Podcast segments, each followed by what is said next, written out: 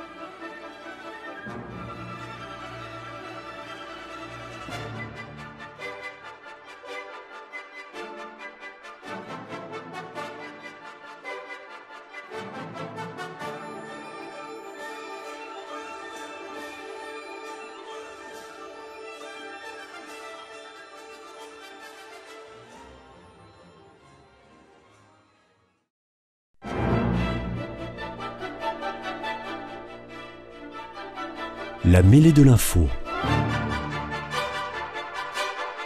Une émission de débat sur l'actualité nationale animée par Éric Dupri.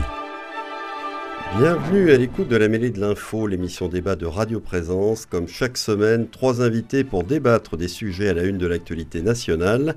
Je salue d'abord Thierry Cotel, directeur d'entreprise, conseiller régional d'Occitanie, vice-président national du MRC. Et je salue aussi Régis Godec, co-secrétaire régional d'Europe Écologie Les Verts, soutien de la NUPES. Et Gabriel Robin, essayiste, contributeur des sites Atlantico et Causeur, directeur de l'agence Monceau. Bienvenue également à vous trois. Merci d'avoir accepté mon invitation. La colère du monde agricole est toujours dans l'actualité, bien que la FNSEA et le syndicat des jeunes agriculteurs aient appelé à suspendre les blocages après les annonces du gouvernement aujourd'hui. Nous allons cependant revenir d'abord sur le discours de politique générale prononcé par Gabriel Attal mardi à l'Assemblée nationale. Qu'avez-vous retenu de sa prise de parole et de la feuille de route qu'il a fixée à son gouvernement, sachant que le Premier ministre a beaucoup insisté, de manière très générale, sur la nécessité de désmicardiser, débureaucratiser, voyez, des mots difficiles à prononcer, réformer la France, il veut aussi déverrouiller et libéraliser l'économie, et il veut, bien sûr, et ça, on n'est pas été étonné qu'il en parle, rétablir l'autorité dans notre pays, et nous commençons avec Thierry Cotel. Alors, par quoi vais-je commencer? Euh, Je pourrais quand même dire euh, au tout début que euh, c'est une opération de communication qui me semble être assez intéressante pour Emmanuel Macron, qui se relance pour une énième fois dans, dans, ces deux, dans, ces deux, dans ces deux mandatures. Je ne sais pas si vous vous souvenez, mais il y a eu plusieurs, plusieurs moments de crise, et à chaque fois, il s'en est sorti par un certain nombre de de, mesures, de déclarations qui n'ont pas forcément été suivies des faits euh, par la suite.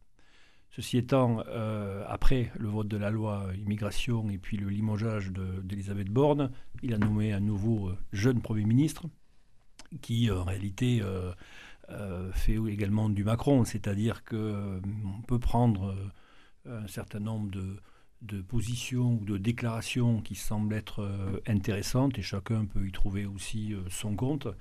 Euh, il n'en reste pas moins que on sent bien quand même qu'il manque une colonne vertébrale politique dans la façon dont euh, euh, Emmanuel Macron et maintenant Gabriel Attal souhaitent, intervenir. tout n'est pas à jeter dans ce qui peut être proposé, mais rien n'est articulé sur une véritable politique structurée, montrant aux Français là où veut aller Emmanuel Macron. Simple fait de changer de Premier ministre euh, aussi euh, rapidement, euh, tout en hésitant. Alors, pas si rapidement que ça, effectivement, dans les jours pour lesquels il a hésité. Mais ce qui est inquiétant, c'est finalement le, choix différent qu'il a pu faire entre de Normandie, le Cornu. Attal, le Cornu, etc., montre bien qu'en réalité, on ne sait pas trop où on va, on navigue à vue et on essaie de répondre aux préoccupations du moment par un certain nombre de déclarations, mais sur lesquelles, après, derrière, on ne sent pas exactement les moyens qui vont être mis en œuvre pour pouvoir le faire. J'ai retenu trois choses.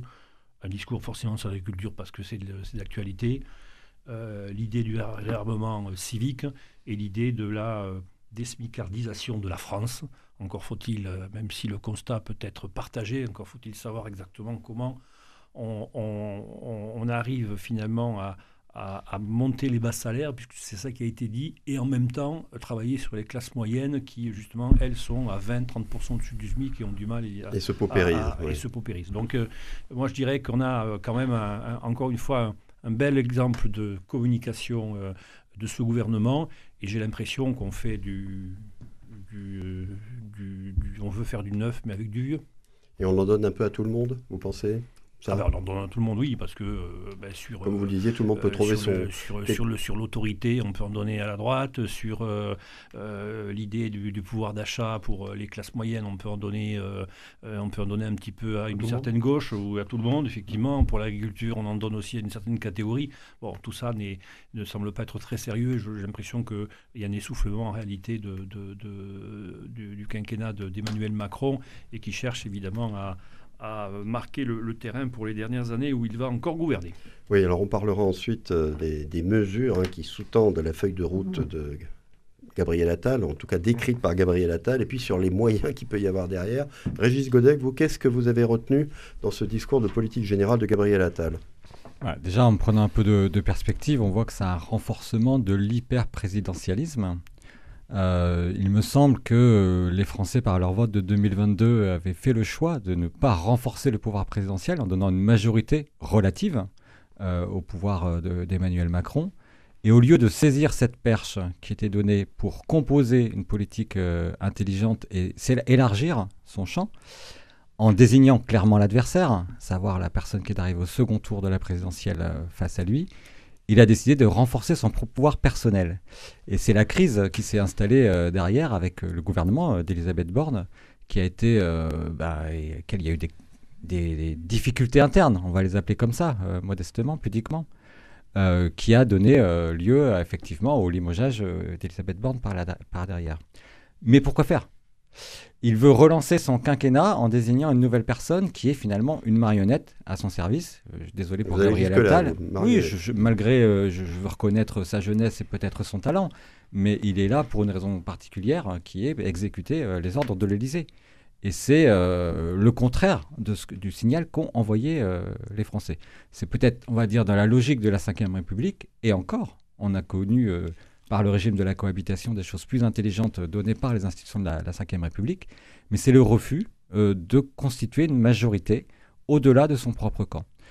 Et euh, il voulait, en désignant euh, Gabriel Attal, je pense, faire un rebond dans son quinquennat. Moi, je ne vois pas de rebond, ou alors il est carrément plombé, son, son rebond. Une belle opération de communication. moi, je trouve que quand même, les débuts de Gabriel Attal sont laborieux. Euh, clairement. Il a une crise euh, des agriculteurs qui arrive euh, au même moment, mais dans son discours, qu'y a-t-il de nouveau en vérité? Rien. Il a même des difficultés à composer un gouvernement complet. moi, je retiens dans son discours un acte supplémentaire de la droitisation d'Emmanuel Macron. Entre l'Emmanuel Macron de, 2017 et celui du discours de politique générale d'il y a quelques jours, il y a quand même un virage politique que chacun reconnaît. On parlera du, la question euh, de l'immigration un petit peu plus tard.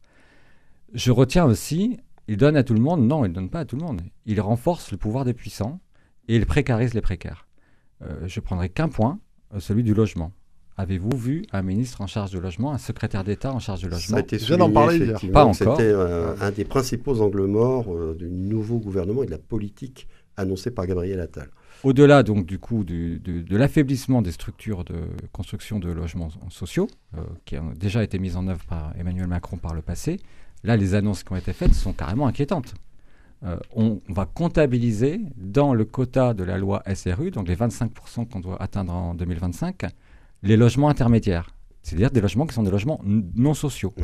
2% des personnes euh, qui, sont, qui font des demandes de logement social ont les revenus nécessaires pour atteindre le logement intermédiaire on va comptabiliser comme logements sociaux des logements qui s'adressent à 2% de ces personnes.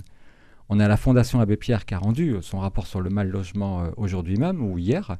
Et on voit la gravité de la situation, qui a un impact social important, parce que c'est une part de pouvoir d'achat qui est, prise par l'accès au logement qui est extrêmement importante. On a des, couples, des ménages, des primo-accédants qui n'arrivent plus à accéder euh, à la propriété.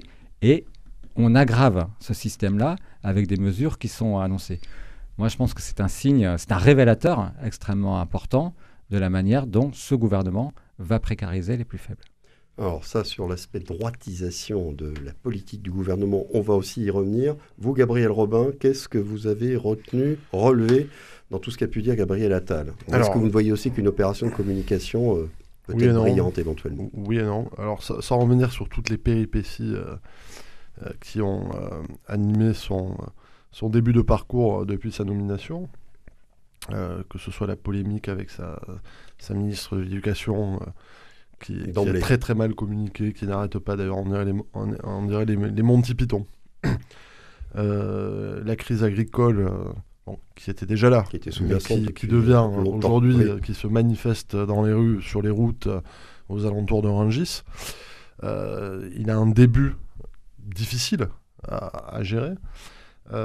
effectivement, le discours, le discours, je ne dis pas la politique ou les actes qui sont menés, peut séduire une partie de l'électorat ou du moins de l'opinion de droite, mais qui est beaucoup plus élargie aujourd'hui, puisqu'en fait, on s'aperçoit par exemple dans les enquêtes d'opinion euh, sur les sujets comme l'immigration, ça, excède très largement la droite. Hein. c'est 80% de la population quoi, qui, est, qui, est, du côté euh, d'un renforcement des contrôles. C'est de notre euh, discussion pour le deuxième sujet. L'opinion publique sur un certain nombre de sujets, l'éducation, l'autorité, tout ça est très à droite aujourd'hui. Euh, y compris des gens qui ne votent pas à droite. Euh, pareillement, sur le, moi j'ai retenu un, mot euh, qui m'a plu dans le discours de, Gabriel Attal et que j'avais noté aussi lorsqu'il est venu chez nous en Haute-Garonne et qu'il s'est adressé aux agriculteurs, il a attaqué frontalement la bureaucratie. Je me suis dit, bah, c'est exceptionnel quand même mmh. qu'un Premier ministre français, dans un pays aussi bureaucratique, aussi centraliste, aussi euh, hiérarchique, normé, euh, euh, etc., autoritaire, puisse s'attaquer à, la bureaucratie. C'est vrai qu'effectivement, pour les, agriculteurs, et pas que, tous les indépendants, tous les, entrepreneurs n'en peuvent plus. Ils sont étouffés par les délais de cette bureaucratie, par ces normes, etc. D'ailleurs, regardez sur les subventions européennes. La France est le pays qui arrive à le, moins à retirer les subventions européennes auxquelles elle a droit. Mmh. Parce que dans les régions, les services sont incompétents. Ils n'arrivent même pas à remplir les dossiers. Donc en fait, on en perd.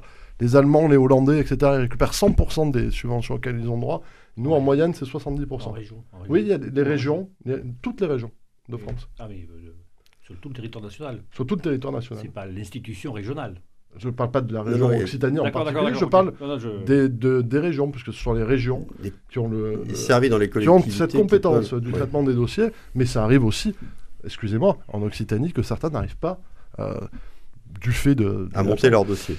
Et euh, Emmanuel Macron euh, et Gabriel Attal vont se retrouver impuissants. Pourquoi? Parce que euh, je trouve que la crise agricole l'illustre à merveille. si vous écoutez la classe politique, mais tout bord confondu, hein, vous pouvez prendre le RN, Europe Écologie Les Verts, La République En Marche, etc. Ils vont tous dire la même chose. Ils vont dire il faut exporter massivement nos produits, n'en importer aucun, faire euh, du bon pour l'environnement et que ce soit pas cher pour le consommateur. Alors moi je me demande qu'on va pouvoir atteindre quatre objectifs aussi irréconciliables. Un, un peu caricatural, non? C'est pas, non, ce n'est pas caricatural. C'est exactement ce que j'entends. Moi, on me dit. Dans le discours. Je Ah le, discours, mmh. le discours, c'est exactement ce qu'on nous dit. C'est-à-dire que si vous écoutez l'ensemble de la classe politique, on vous dit alors. Et puis après on se défausse sur l'Europe. C'est-à-dire qu'on dit, bon, euh, nous, on ne peut rien faire en interne, c'est la faute de l'Europe. De l'autre côté, on va vous dire aussi euh, l'inverse, en fait, que c'est que de, un problème de surtransposition des normes, etc. Donc il y a une impuissance politique. Donc dans le discours, oui, moi je salue qu'il ait envie de s'attaquer à cette espèce de mammouth et de qui fait que la France est aujourd'hui avec une balance commerciale déficitaire, alors que l'Italie a augmenté ses importations au cours des dix dernières années. Euh, que notre croissance, qu'on nous présente euh, une croissance supérieure à l'Allemagne là depuis trois ans, c'est vrai, Mais c'est dû à quoi? C'est dû à la dette qui ne cesse de se creuser. C'est-à-dire qu'on est dans, un, dans une situation très très très périlleuse. Et euh, j'ai peur qu'il ne soit pas capable de régler ces problèmes. La désmircardisation aussi, c'est tout à fait vrai. Mais c'est dû à qui? Ça, c'est dû au LR, vous voyez, plus précisément, notamment à M. Fillon, qui a créé des... tout le monde. Hein. Non, mais qui a créé des trappes à SMIC. Qui a créé des, trappes à. C'est-à-dire que sur les tout petits salaires, vous n'avez pas de charge, mais dès que vous basculez, vous basculez sur des charges énormes. Donc le, problème est très très large. Euh, déficit d'autorité, déficit de liberté. Qu'est-ce qu'il faut pour la France? Des libertés en bas et de l'autorité en haut. Et ça, pour l'instant, je ne le vois pas, à part en discours. Donc vous, vous en restez au discours, vous pouvez retrouver des choses, les actes. Des choses positives. Les actes, vous n'avez pas l'air d'y croire beaucoup. Thierry Cotel, vous, euh, votre première intervention laisse à penser que vous n'y croyez pas trop non plus sur les actes qui suivraient euh, le discours de Gabriel bah, Attal J'attends les politiques de fond, en réalité. Et qu'est-ce qu'on met en, les moyens, Vous ne voyez pas les moyens pas, euh, Alors, je veux bien bureaucratiser, etc. Et tout, effectivement, ça peut des fois aider, mais c'est pas ça l'essentiel. C'est pas parce qu'on a une balance commerciale déficitaire aussi importante qu'on a euh, une bureaucratie qui empêche en réalité de pouvoir produire en France. C'est absolument pas le cas. Non, c'est un ensemble, c'est un écosystème en fait qui est contraignant. D'accord. Alors que ce soit un des éléments euh, on pourrait, on pourrait en discuter.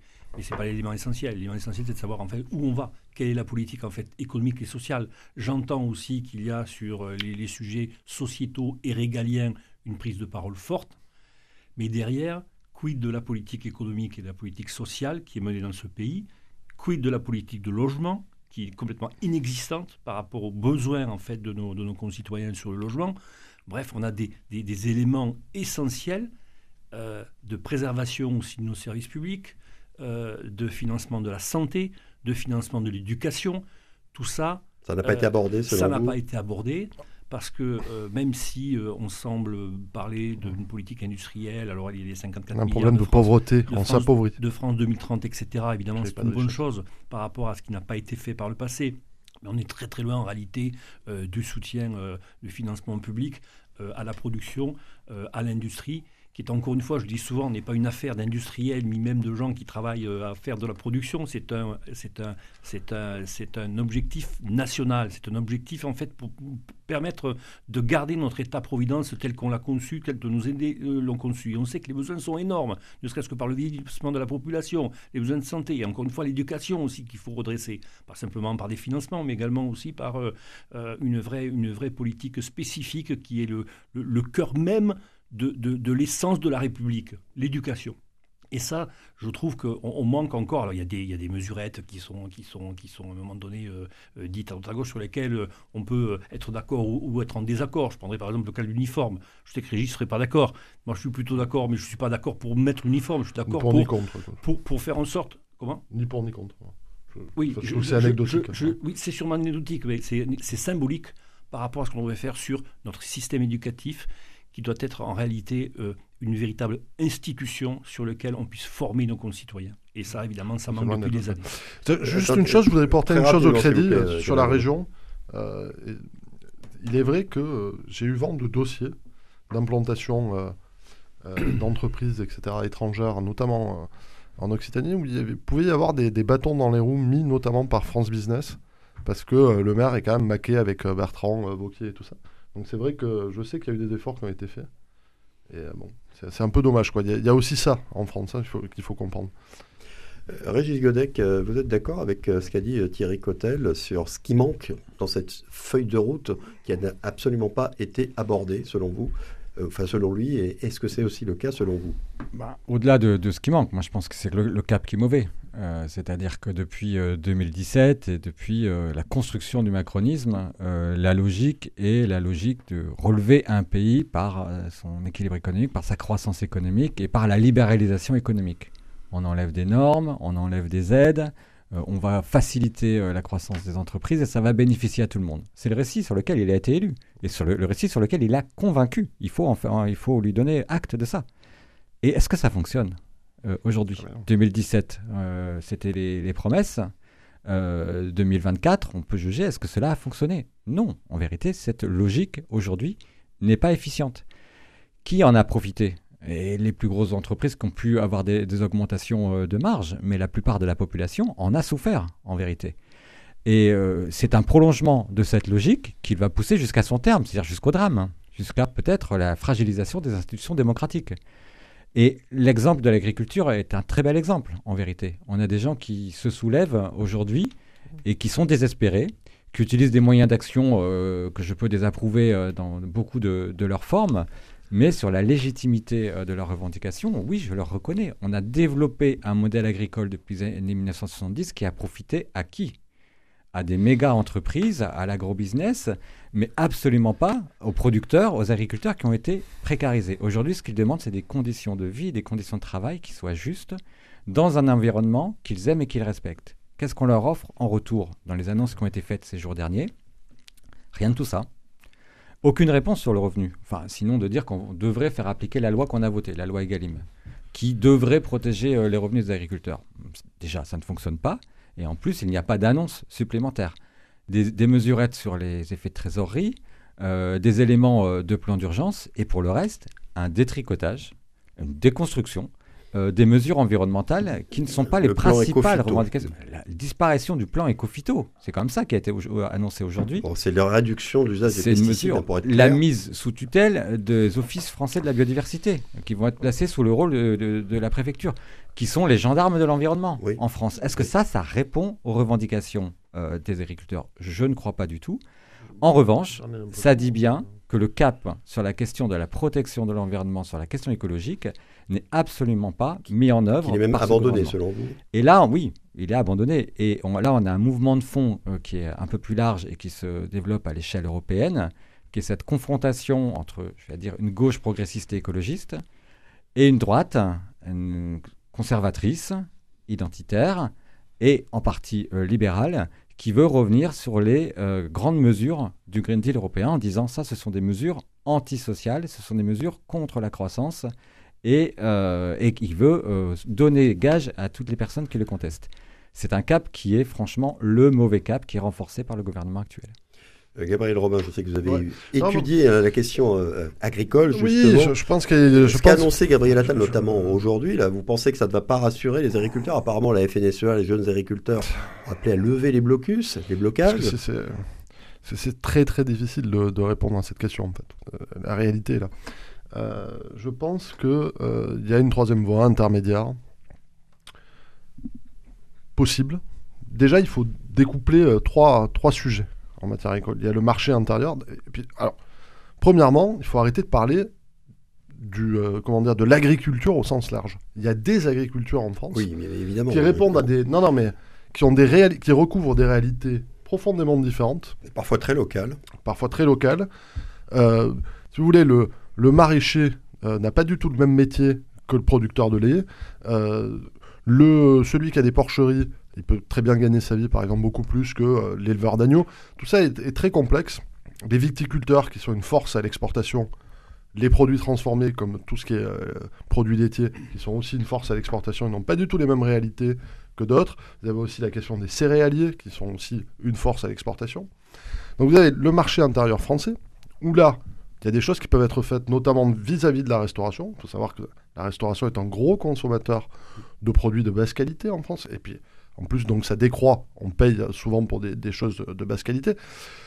La commande publique aussi, qui ne commande pas assez français. C'est une réalité que les, euh, les agriculteurs ont soulevée. Donc ça, c'est le marché intérieur. Vous avez après le marché intra-européen et le marché extérieur, c'est-à-dire tout ce qui est lié donc, soit au traité de libre-échange soit extérieur au traité de libre-échange.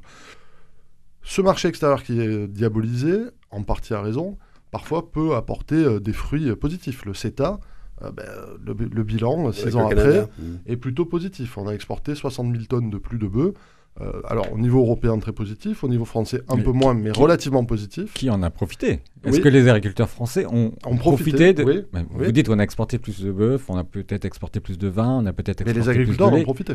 Je ne suis pas sûr les- que ce constat soit En, En général, partie, soit partagé. C'est-à-dire que le, En- le, en le- partie. le bénéfice euh, des- de, la, de la production ou de la vente supplémentaire n'arrive pas jusqu'au producteur. Non. Il est capté par des structures intermédiaires. Euh, ces structures intermédiaires qui font de moins en moins de marge aussi. Parce que la difficulté est là. Euh, je- J'entendais un agriculteur qui disait regardez le boulanger, etc. Mais le, boulanger, il fait moins de marge. Et le boulanger, en fait, il, fait, il marche pas plus, il marge moins, il marche plus, pardon, que, euh, que les gros. Mais les gros aussi, ils ont de plus en plus de difficultés à marger. Donc c'est-à-dire que là, c'est le système entier qui est paupérisé. C'est pas que l'agriculteur. C'est-à-dire, on est face à une difficulté systémique. Est-ce que Et donc, peux moi, je, là-dessus je suis plutôt écolo. euh, D'ailleurs, je, je vais vous dire, je suis tellement écolo que je n'achète aucun produit transformé.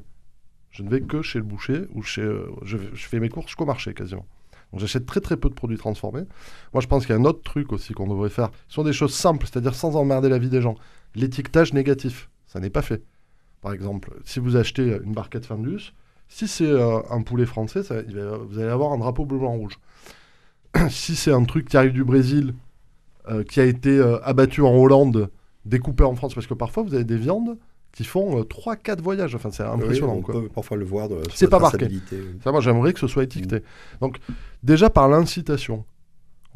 Et on n'est pas obligé d'être beaucoup plus vertueux que tous nos voisins. Déjà qu'on a un environnement fiscal qui n'est pas compétitif, sinon nos agriculteurs ne pourront pas. Ça, vous parlez des Non, normes. mais sinon nos agriculteurs ne gagneront pas d'argent, tout simplement. Ils seront, ils seront dépendants uniquement des subventions. Il faut qu'ils gagnent de l'argent, ces gens. Bon, Thierry Cotel sur cette question. Ah, et après, Régis on parle, quand on parle d'agriculture, il faut parler effectivement des agricultures, il faut même parler en fait de l'industrie agroalimentaire derrière. Oui, parce que ça, ça va au-delà. Et en réalité, euh, ce qui se passe dans l'agriculture, ça s'est déjà passé dans l'industrie. On a tué notre industrie depuis 40 ans, on est en train de tuer notre agriculture maintenant.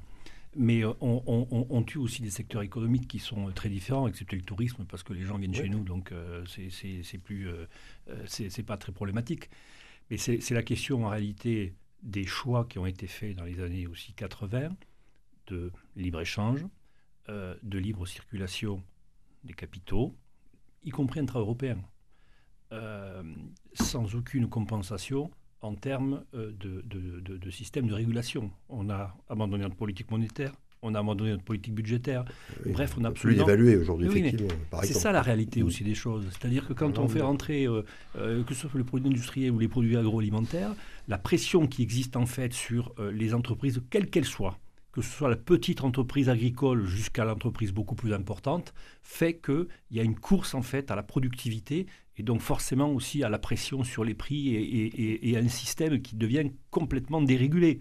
Et ils ont raison de dire, les agriculteurs, qu'on marche sur la tête, parce qu'on marche véritablement sur la tête. Quand on fait un traité de libre-échange avec la Nouvelle-Zélande, qui, elle, euh, euh, nous exporte donc les moutons à des, à, des, à des coûts qui sont extrêmement bas, parce que c'est juste en fait de la, de la, de, de- la simple marge, puisqu'ils utilisent en fait la laine, donc ils, tirent leur, leur profit de la laine, mais le reste, en fait, c'est juste du surplus, donc forcément, ils le vendent trois fois rien.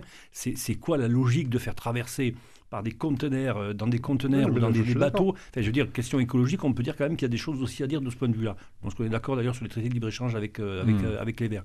Mais, mais c'est exactement la même chose aussi au sein de l'Union européenne, où on a des disparités tellement importantes. On a, com- on a commencé par, par unifier en fait, le marché européen avec toutes les difficultés qu'il pouvait y avoir, sans compter l'abaissement des droits de douane euh, aussi sur des pays extra-européens, et puis absence totale en fait, de système de régulation. Quand vous voyez que vous avez des salaires qui sont payés euh, 600 euros en Hongrie, euh, alors qu'en France, c'est euh, euh, c'est, euh, 1200 euros et puis chargé, c'est beaucoup plus que ça. Il y a de quoi se poser Mais des le questions problème, sur c'est savoir que ce qu'on si, veut on faire. si on n'importe pas comment, les gens vont consommer. Oui, Qu'est-ce qu'ils vont pouvoir acheter? Ce que je veux dire, c'est un moment vous donné, êtes- vous êtes face à une il- impasse. il, il s'agit de savoir ce que l'on veut dans le, dans le- dans le projet économique et social d'un pays et, et savoir aussi se défendre par rapport à ça, ou en tout cas influencer aussi au niveau européen une autre, une autre façon de, de- de fonctionner permettant d'éviter des situations aussi dramatiques que ça. Et dans le le problème de discours- réalité, malheureusement. Ouais, dans le discours de politique générale de Mm. Gabriel Attal et les mesures qui ont été annoncées aujourd'hui, vous ne voyez rien qui réponde à toutes ces questions. Non. Mais qui peut y répondre Non, Non, mais mais- Eric, qui Non, mais peut répondre à toutes non, ces questions en même temps en tout Personne. qui les aborde, les questions. Mais qui peut répondre à toutes ces questions en même temps C'est ça le, le- le Alors, vrai enjeu. Régis Godet qui a peut-être des il y a un réponses. vrai Voilà. problème de production Je et de richesse produite. Exactement. Voilà. On est d'accord. je réponds à cette invitation. Du coup, nous allons répondre, nous les écologistes, Parce à que je sais ces que vous questions. avez des, des réponses à apporter. Alors déjà, peut-être, euh, ça En peut tout vous cas, des mais je suis euh, très favorable euh, à la défense des accords commerciaux, des accords commerciaux à l'échelle européenne. Mais la question est de savoir qu'est-ce qu'on met dans ces accords commerciaux. Il n'y en a pas. Moi, je vous fais l'aveu que le matin, je bois du café. Euh, que il m'arrive, il m'arrive de manger du chocolat. C'est la libre concurrence. Et justement, on peut avoir des accords, on pourrait rêver On de passer des accords commerciaux sont avec hein. des normes c'est supplémentaires qui fassent que les produits qu'on doit importer Ah non, et les ne a pas soit chez pas nous. importé par une concurrence sociale et une concurrence environnementale. Et la logique des traités de libre-échange est exactement l'inverse. C'est-à-dire qu'on fait rentrer sur notre C'est un territoire, moins 10 ans. c'est un moins 10 ans social, c'est un moins 10 ans environnemental, et ce sont donc de la précarisation pour des personnes sur nos territoires qui essaient de faire des produits de qualité. Mais après, que euh, de, la mauvaise, du- de la mauvaise viande, de, je dire, parler de volaille euh, française ou de la mauvaise euh, volaille euh, du Brésil, Qu'est-ce qui change? Ah oui, euh, l'impact carbone de faire venir de, de la viande de- du Brésil. Je suis d'accord avec vous. Mais le modèle agricole français, en soi, euh, est lui aussi problématique. Moi, je suis originaire de Bretagne. Euh, j'ai fait des études agricoles euh, en Bretagne et j'ai vu ma région- Bretagne, c'est particulier. ma région se dégrader, être détruite par le modèle agro-industriel. Et nous avons, enfin, les gens qui défendaient ce modèle euh, disaient c'est le modèle qui nous permet la croissance. Un volailler comme Doux, je ne sais pas si vous connaissez Oui, oui, Doux en Bretagne. sûr.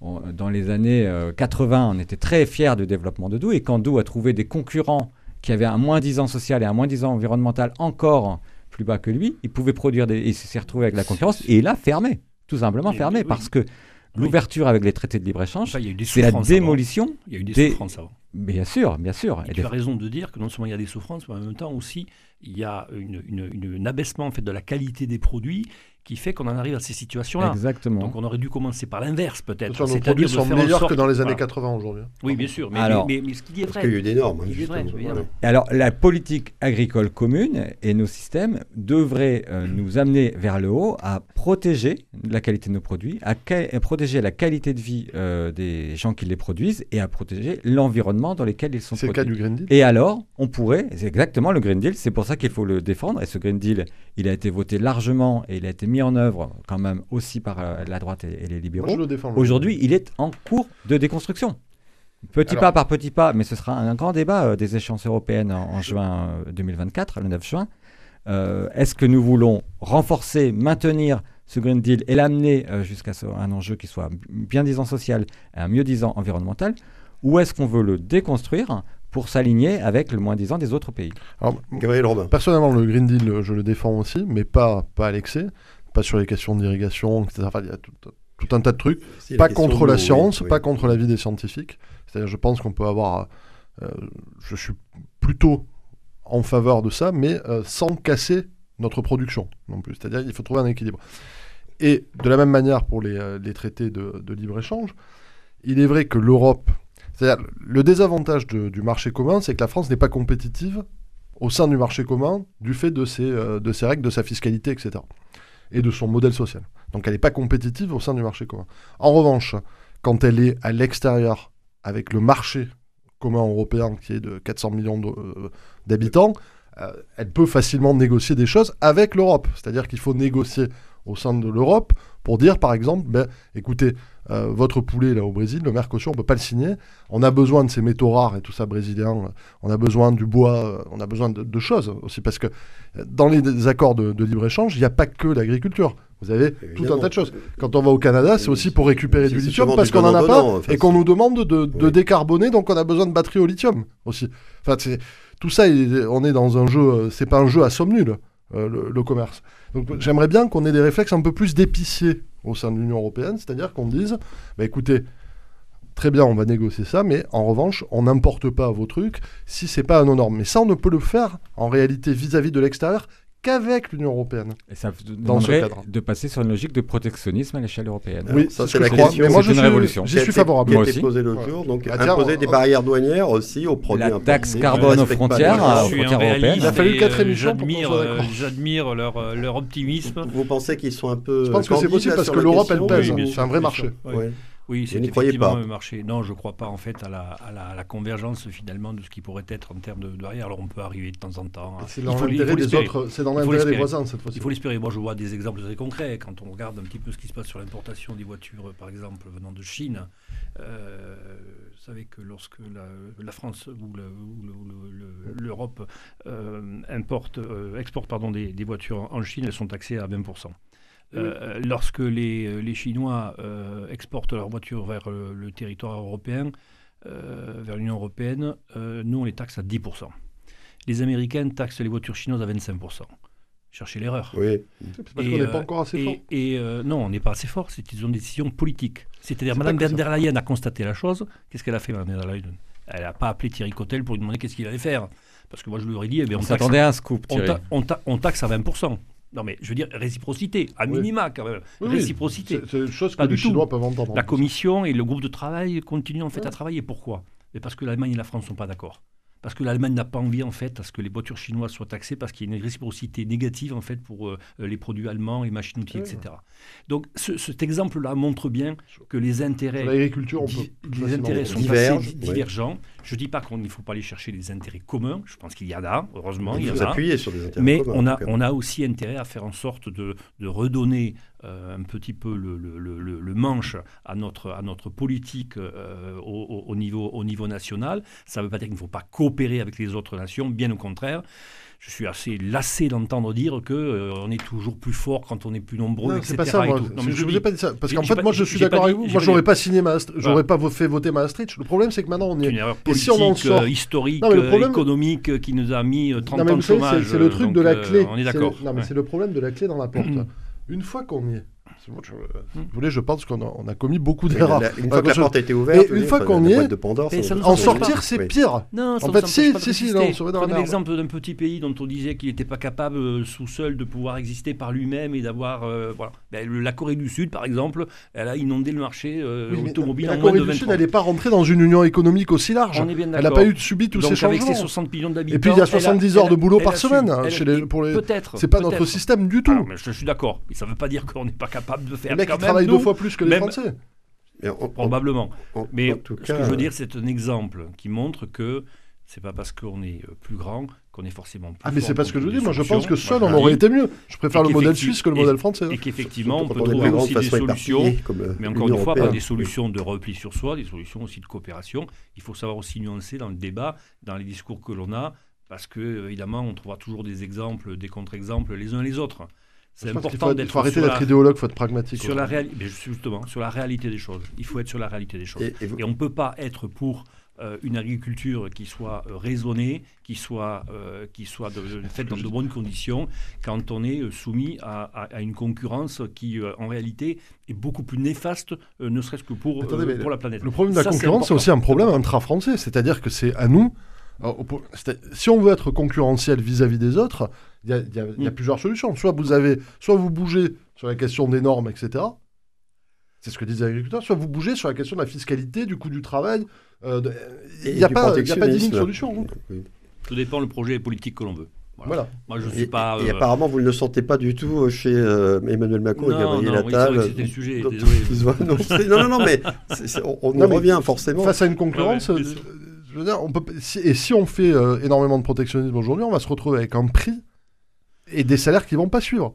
Euh, C'est ça, la difficulté, on est Il vraiment ne s'agit pas un- de faire du protectionnisme. Il s'agit en fait de, de- de faire quelque chose qui soit raisonné, qui soit pensé un peu globalement, ce qui n'est pas le cas malheureusement dans le gouvernement Macron. On reviendra pour parler d'Europe. On on a bien compris en tout cas que vous Ouais. n'avez été, euh, je pense, ni les uns ni les autres convaincus par euh, Mais c'est compliqué. les annonces, en tout cas les, les moyens que pourrait mettre euh, Gabriel Attal et son gouvernement dans, dans ce qu'il a, les mesures qu'il a annoncées dans son, son discours de politique générale. On va en rester là pour ce premier débat.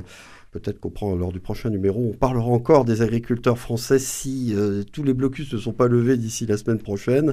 Petite pause, on se retrouve tous les quatre dans une vingtaine de secondes. Restez bien à l'écoute de Radio Présence. À tout de suite.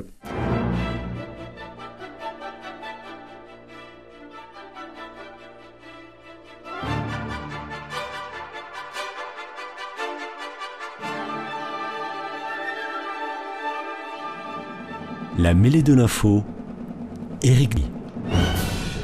Retour à l'antenne pour le second débat, le second sujet de cette mêlée de l'info, toujours en compagnie de mes invités Thierry Cotel, Régis Godec et Gabriel, Gabriel Robin.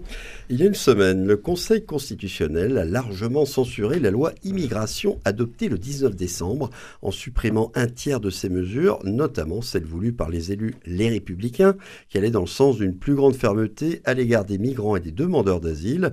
Depuis, le devant de l'actualité a été très occupé, comme vous le savez, par les manifestations d'agriculteurs, mais la décision du Conseil constitutionnel a tout de même suscité beaucoup de réactions lorsqu'elle a été rendue publique.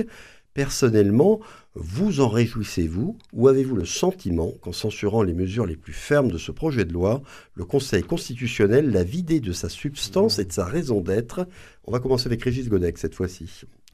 Je ne me réjouis pas que nous soyons arrivés à une telle situation qui est une déroute politique et une déroute morale. D'abord, euh, ramenons le projet de, Darmanin. Euh, aller euh, acheter les voix de la droite, hein, les républicains, pour essayer de faire passer son, son, projet de loi, l'a amené dans une impasse sans nom.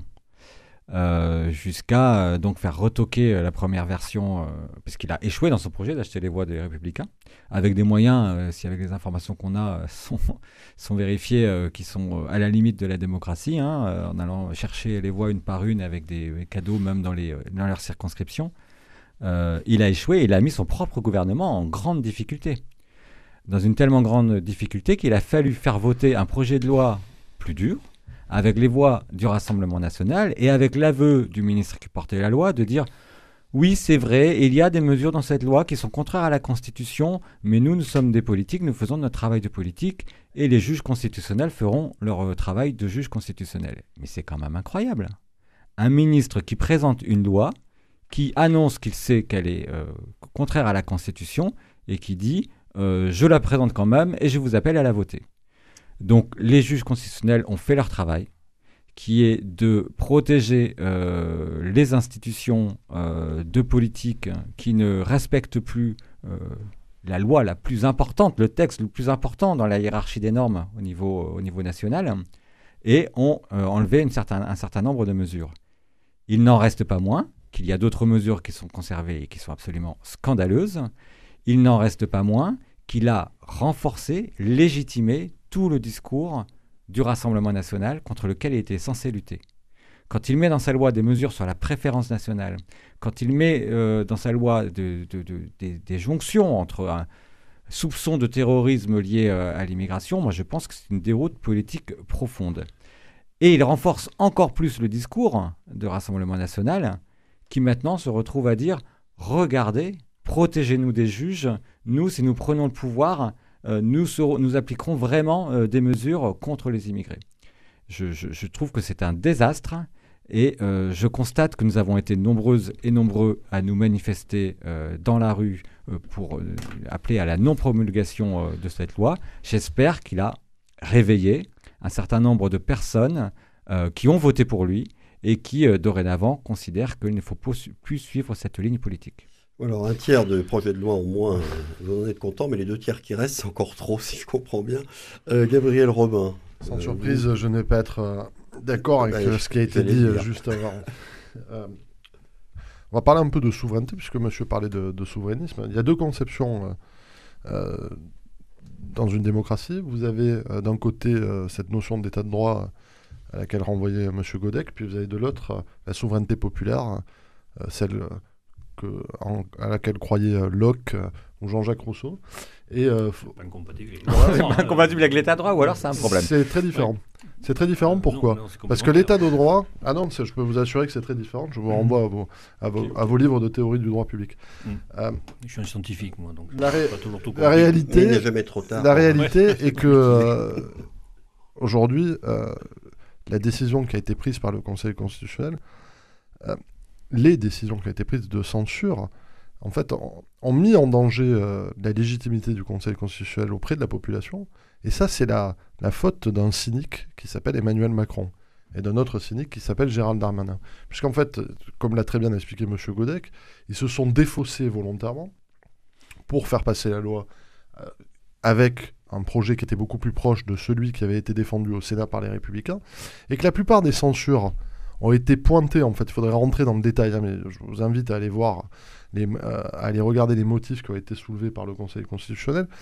Euh, ce sont des motifs de forme, en fait, qui ont été soulevés par Gérald Darmanin. C'est-à-dire qu'ils ont fait exprès de laisser des erreurs de forme. Donc c'est pas de fond. Il y a beaucoup de, il y a beaucoup de, les trois quarts des censures ne portent pas sur le fond du texte, mais sur la forme. Il est vrai que ça avait été un peu annoncé ah, avant même la décision donc, de Donc là, vous voyez le, le coup de vis euh, magistral d'Emmanuel Macron qui fait exprès de faire passer un truc donc, où il sait très bien qu'il va y avoir des, des vices de fond. Euh, De et, forme, et mais- donc de forme et se défausser donc sur le Conseil constitutionnel pour dire regardez c'est pas vraiment ma faute en fait ce sont les sages qui, qui ont décidé euh, à notre place. Mais attendez, ce que j'entends quand même dans votre discours, c'est que, bon, d'une part, vous soutenez le fond de ce Oui, texte. tout, à- tout à fait. Voilà, je, le- je trouve suis même pas, je suis pas, je suis pas hein. surpris, mais je pense que c'est bien que clair l'emblée. l'affirmer. Ouais. Mais que vous dites, euh, pour que ce fond, le fond de ce texte qui est juste puisse s'appliquer, il faut remettre en question La des forme. éléments de l'état de droit. Ouais. De l'état de Ah droit. non, j'ai pas dit qu'il fallait. Ah, j'ai pas du Ah, tout dit ça. quand, vous, quand, vous, quand vous mettez Et d'un côté du tout dit ça. la souveraineté populaire et l'état de non, droit, pas du tout dit ça. je voudrais bien que vous soyez Oui. clair. Alors, je, veux- je vais être très clair. Je pense que, euh, oui, peut-être qu'il faudrait réformer euh, le Conseil constitutionnel. Pourquoi? Et donc la je Constitution. vais, je vais vous dire une chose. Il y a un exemple qui est très parlant. La double peine. La double peine, elle a existé tout au long de la Ve République, jusqu'à ce que M. Nicolas Sarkozy, pour le présenter comme un, un bonhomme de droite très dur, ne la supprime. Là, ils ont voulu la réinstaurer de manière très partielle, puisqu'en fait, c'est pas une véritable double peine, puisqu'ils avaient enlevé avant, donc avant, euh, avant qu'elle ne soit supprimée, il y avait une peine de prison, puis expulsion, à l'issue de, la peine de prison qui était prévue. Là, ils ont simplement mis une amende très dissuasive de 3000 euros, qui sera payée par des associations, etc. Et ça, ça a été censuré parce que, alors donc, ça veut dire que pendant euh, de 1958 jusqu'à Nicolas Sarkozy, euh, on avait des lois qui étaient euh, inconstitutionnelles. C'est ça qu'on me dit? Je sais pas, il y a un truc que je comprends pas là. Alors, Thierry Cotel. Oui, je, je- alors je suis assez d'accord avec euh, ce qui vient d'être dit par euh, Régis et par euh, Monsieur, Robin, euh, sur le fait qu'il y a une manœuvre manifestement politique qui a été menée par Emmanuel Macron pour faire voter cette loi immigration et ensuite faire, faire censurer par le Conseil constitutionnel un certain nombre de- de- d'articles. euh, qui euh, sont sûrement euh, de forme, il doit y en avoir, mais aussi qui, Les sont, tiers. qui sont aussi de De fond, et, et- et- et c'est bien pour ça d'ailleurs que euh, il, y a, euh, il, y a, il y a contestation. Bon, moi, j'aimerais qu'on revienne un peu sur la, la question de, de l'immigration de manière générale. C'est-à-dire que euh, c'est souvent évidemment utilisé d'une manière. Un épouvantail, quoi. un épouvantail, pas, pas réfléchi en tout cas, ou pas. Ou pas pas, pas concerté, il y a un vrai problème quand même, euh, Quand même. de, de migration euh, de, de ces dernières années, qui n'est pas la même migration qu'on avait connue même il y a, il y a une quinzaine d'années, une vingtaine d'années. Euh, il, il faut évidemment euh, comprendre pourquoi tout ça, tout ça arrive. Et on a toujours ce fameux déséquilibre qui existe avec des pays du Maghreb et, et de l'Afrique subsaharienne qui sont dans des situations de, économiques et sociales extrêmement tendues. Et donc, on est pour une longue période dans une situation euh, de déplacement de, de, de D'afflux population, de, de, flux, population vers, évidemment euh, les populations jeunes qui, et euh, vers la qui- France qui- en particulier. qui voient, euh, qui voient dans leur avenir euh, euh, un avenir beaucoup plus euh, réjouissant que ce qu'ils peuvent avoir dans leur propre pays. Donc c'est bien aussi ça la question de savoir en termes de coopération qu'est-ce qu'on est en capacité de pouvoir faire. Et on en parle énormément, mais en réalité on ne fait assez peu de choses. Euh, assez peu de choses Si pour on les en pays du si Moyen-Orient, souvent, c'est que les problèmes Maghreb et, et- et l'Afrique subsaharienne. Euh, et je pense que là-dessus, euh, il y a peut-être à revoir les raisons pour lesquelles justement ça ne marche pas, pour essayer de, de- de- de contenir aussi l'immigration qui n'est jamais euh, une- une- un acte euh, extrêmement positif, y compris pour les jeunes populations qui quittent, qui quittent leur pays. On a vu Euh, qu'au début, avec le- M. Poutine au Sahel, je pense qu'on va recevoir beaucoup. C'est son but, d'ailleurs. Le- le- ce la difficulté euh, sur, cette, sur cette loi, enfin, moi, il y en avait deux qui me choquaient quand même pas mal, c'est, de revenir sur les obtentions d'aide sociale, euh, donc une certaine préférence nationale, qui est absolument pas du tout dans l'ADN d'ailleurs de ce qui a été fait au moment où la sécurité sociale, les aides sociales ont été données en 46, puisque c'était extrêmement euh, élargi. Donc ça, ça me pose évidemment un problème de, de- de fond, de, de principe. L'autre, c'était le, le- la remise en cause du droit du sol euh, pour les jeunes euh, issus de...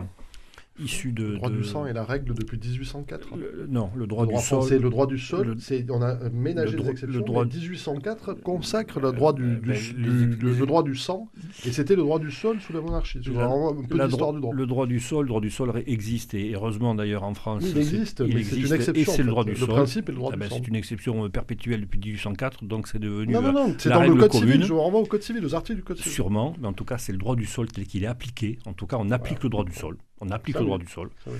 Et, euh, et c'est une très bonne chose d'appliquer le droit du sol. Donc demander à des euh, enfants d'immigrés nés en France de choisir la nationalité à, dix- à dix- à 18 ans me semble pas une bonne chose. C'est au contraire l'aveu d'échec d'une politique d'intégration qui manque dans notre pays, qui a toujours manqué déjà depuis de nombreuses années, mais qui continue en fait à manquer et sur lequel en fait on, est systématiquement dans l'impasse. Donc je crois que euh, réguler les flux migratoires est une nécessité. Je ne suis pas pour qu'il y ait une ouverture des frontières, une libre circulation euh, totale. Elle n'existe pas, mais euh, il faut continuer à réguler les flux migratoires et en même temps avoir une politique aussi d'intégration. Sinon, on va vers des déséquilibres extrêmement importants, tels qu'on est en train de les connaître maintenant, et on n'aura pas une réaction objective de, la situation euh, sur un sujet extrêmement complexe et sur lequel on est systématiquement en caricature. Alors tout de même une question là, sur les, les conséquences politiques là, de la décision du Conseil con- constitutionnel qui a donc censuré un tiers de cette loi. Alors Gabriel Robin le, le- le rappelait, il y a des sondages qui montrent que grande partie de la population française euh, aurait souhaité un durcissement plutôt de la législation concernant l'immigration. Euh, Est-ce qu'il ne va pas y avoir derrière un, certain mécontentement? En ce moment, il y a les manifestations d'agriculteurs, mais on va vite y revenir à ces problèmes liés à l'immigration. Et ce mécontentement ne risque-t-il pas de se manifester euh, lors des prochaines euh, élections européennes, euh, par exemple, par un très gros, sport du, gros score, non pas sport, du Rassemblement national? Régis Golec.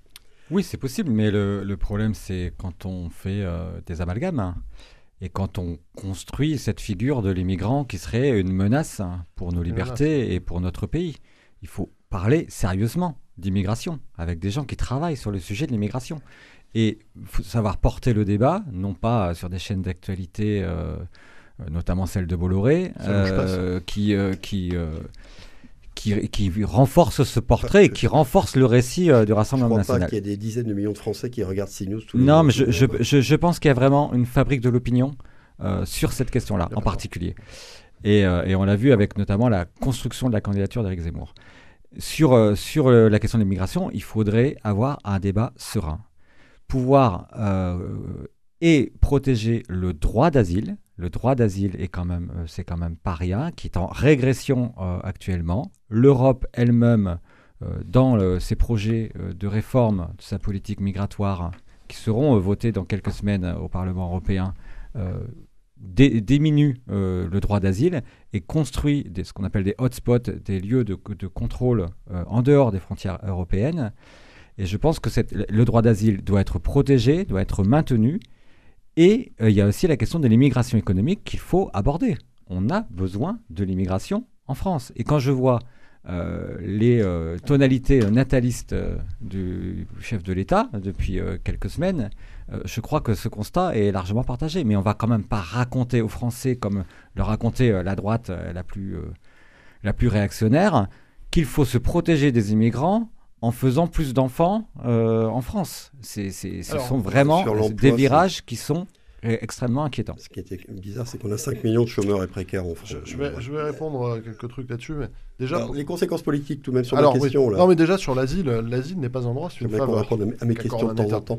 L'asi- L'asile n'est pas un droit. Les conventions internationales Non, non, je- sont des faveurs. Non, laissez-moi finir. L'asile, théoriquement, n'est pas un droit, c'est une faveur. Non, mais attendez. Et on, on a traite- étendu l'asile à des groupes de population que- et à des excusez-moi, pays. on a alors le que l'asile devoir. est accordé à titre individuel. non. non. On a, on a le devoir. On a le de- Qui est pour chasser, nous avons le devoir parce qu'il vient de tel pays. par les conventions internationales de traiter les demandes d'asile. je connais le droit Nous n'avons pas Je vous réponds en théorie du le, droit. le devoir de est répondre faveur, favo- pas- pas- favorablement à toutes les demandes Il, d'asile. est- il est traité C'est de ça, le manière individuelle, de toute façon. Voilà. il est Bien traité sûr. individuelle. Donc, donc Je- c'est bien une faveur Non, qui est accordée par la France quand on reçoit quelqu'un en asile. C'est une faveur bon, que, alors, que la France accorde. Le devoir est de traiter la demande d'asile. Sur les Aujourd'hui, conséquences politiques, euh, aujourd'hui, le traitement de la demande d'asile, n'est plus euh, traité euh, équitablement.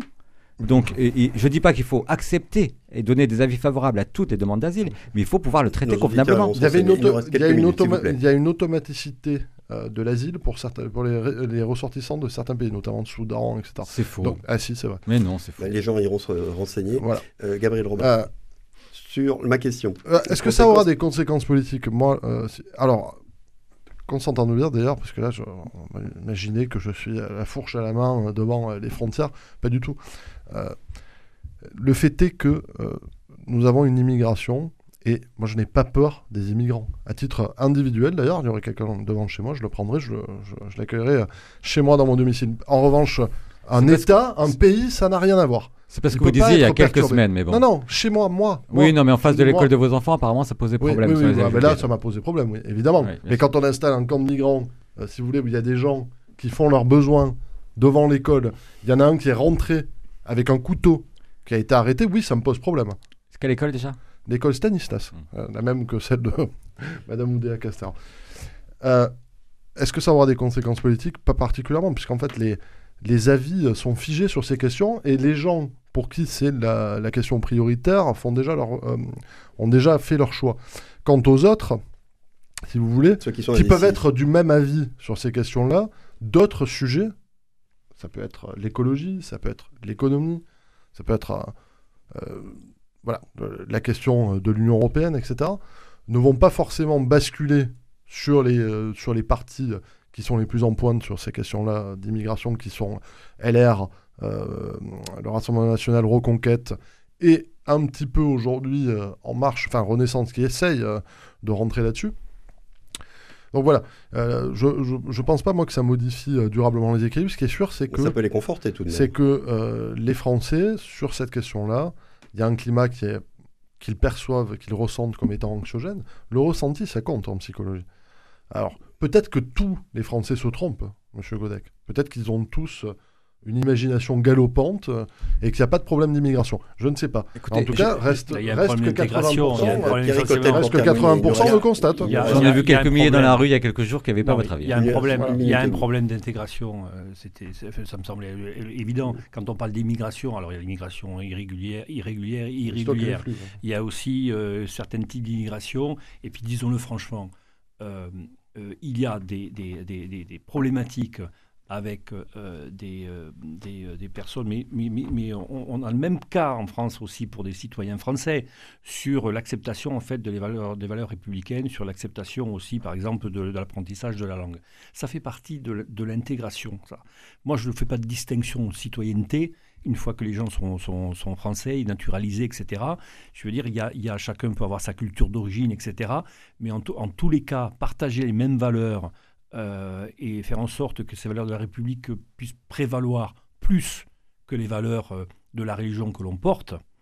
Et quand je dis ça, je peux le dire pour une partie de, de, de, de, de- la population euh, musulmane, ou en tout cas portée par un certain isla- islamisme politique. Je pourrais le dire même aussi pour certaines autres religions, pour certaines euh, personnes qui peuvent aussi être dans cette situation-là de non-acceptation finalement des euh, règles républicaines, qui considèrent que euh, l'au-delà est plus important que la loi commune. Bon, on va terminer là-dessus puisqu'on arrive vraiment à la fin de l'émission. Euh, On va conclure cette 141e mêlée de l'info. Merci beaucoup à tous les trois d'y avoir participé. Le débat était assez agité. Merci également à Coraline Camebrac qui a assuré la réalisation de ce numéro. Le podcast est, le podcast est disponible, téléchargeable dès maintenant comme d'habitude sur le site de Radio Présence. Et tous mes remerciements enfin à nos fidèles auditeurs et à ceux qui découvraient cette émission pour la première fois. Rendez-vous jeudi prochain. Je vous souhaite une excellente fin de semaine. Merci. Moi, je, je vais souvent.